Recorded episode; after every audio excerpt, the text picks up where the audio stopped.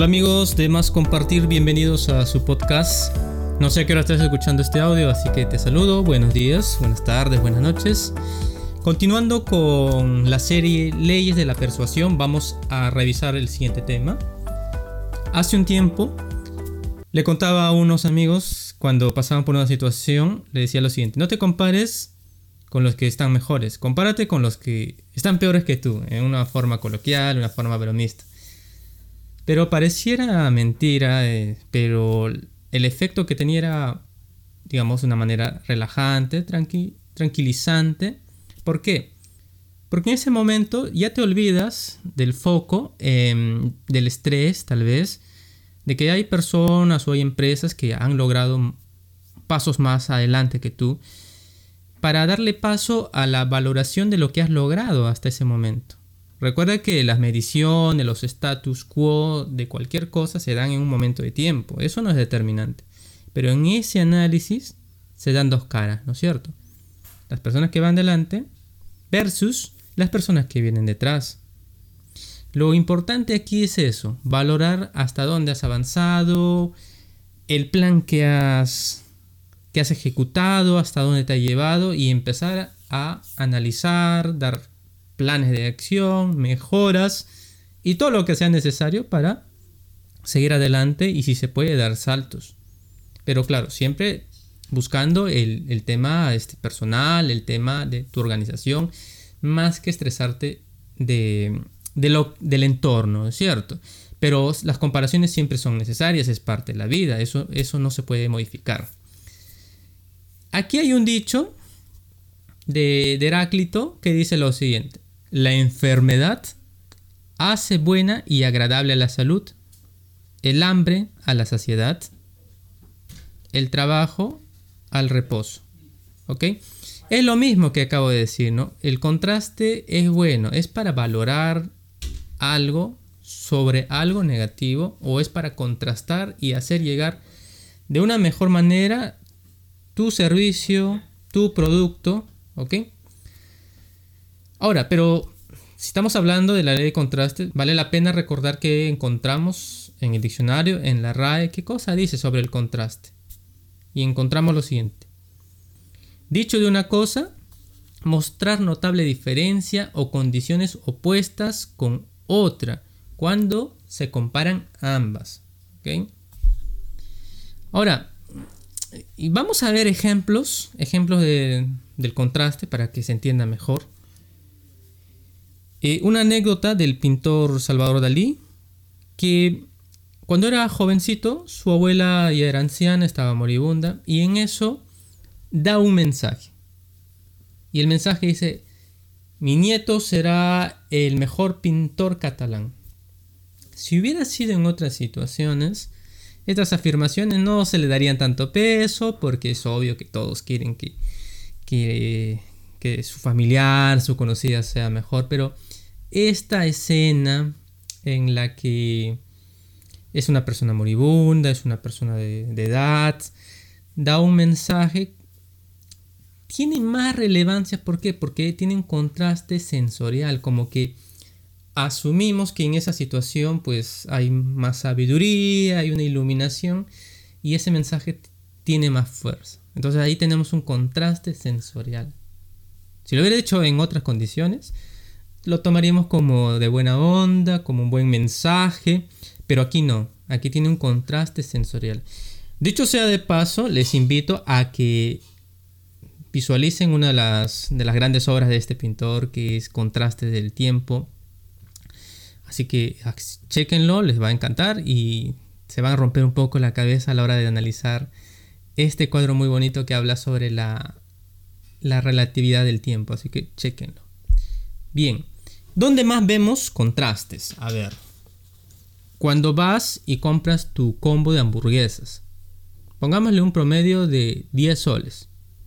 Si estás escuchando en otra moneda, solo toma en cuenta el número, 10. Te ofrecen por 2 soles más agrandar tu combo. Así que pasamos de un combo chico al combo alto. Por tan solamente 2 soles. Y entonces tú dices, ah, bueno, del, nivel 1 al nivel 3 por solo 2 soles, acepto.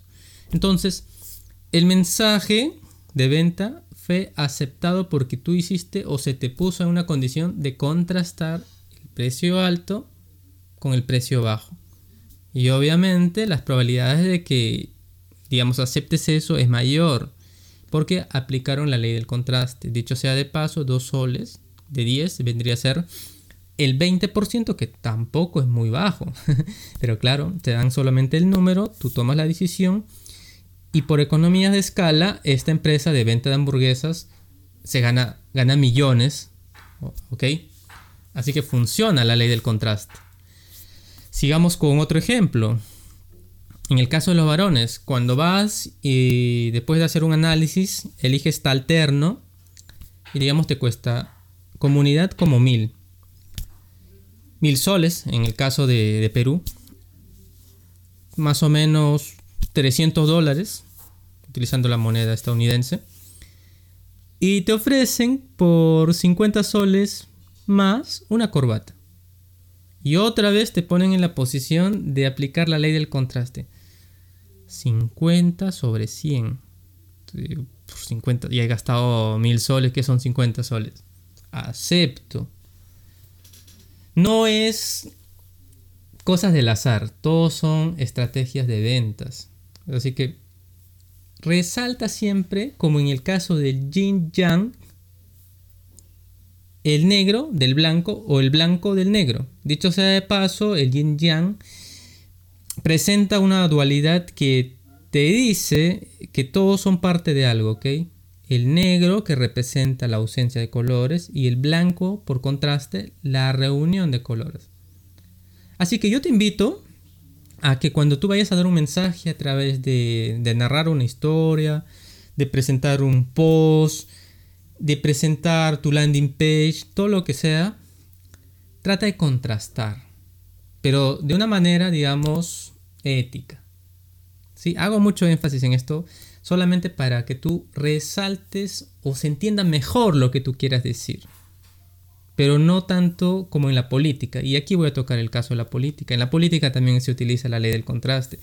Lo malo de esto es que se pierde, digamos, de cierta manera la ética y se basa más en atacar, en insultar, difamar o utilizar esas medias verdades en el sentido de investigaciones preliminares, pero lo sacas a la mesa, ya seas tú, tu equipo, un canal aliado, lo que sea, y luego tú solamente dices unas cuantas cosas que tal vez ni siquiera sean aplicables, pero van a contrastar mejor sobre esa parte negativa, esa parte que va a odiar la población y por tanto tú ganas las votaciones. Eh, por ejemplo, esa parte también está aplicando la ley del contraste, pero no es ética, ¿no?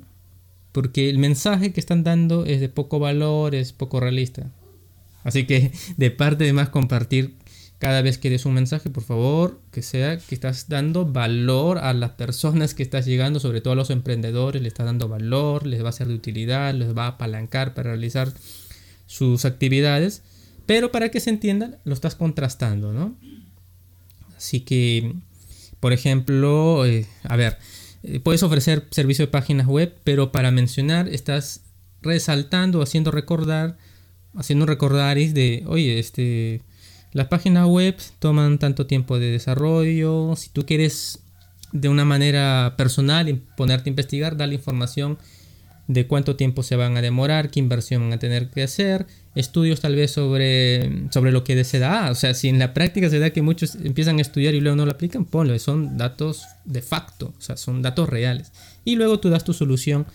Olvídate de todos esos problemas. Yo aquí te doy, te doy bajo estas condiciones, una, dos, tres, y te va a servir como herramienta para que logres el éxito de tu emprendimiento. Estás tomando cosas reales, te están sirviendo para contrastar mejor tu mensaje, digamos, de ayuda, ¿ok? Pero eso ya viene a ser un tema de ética de cada uno. Y otra vez, como dice Charles Dickens, hay sombras oscuras en la tierra, pero las luces son más fuertes en el contraste. Bueno, espero que te haya servido de, que te haya servido esta lección de las leyes de la persuasión. En este episodio fue la ley del contraste. Pues bien, síguenos Spotify en la página más compartir. Si te puedes suscribir es mejor porque vas a estar enterado a través de un correo en cada vez que lancemos un nuevo podcast o realicemos cualquier publicación. Ya sabes, todos los temas de emprendimiento aquí están para ti. Nos vemos hasta la próxima.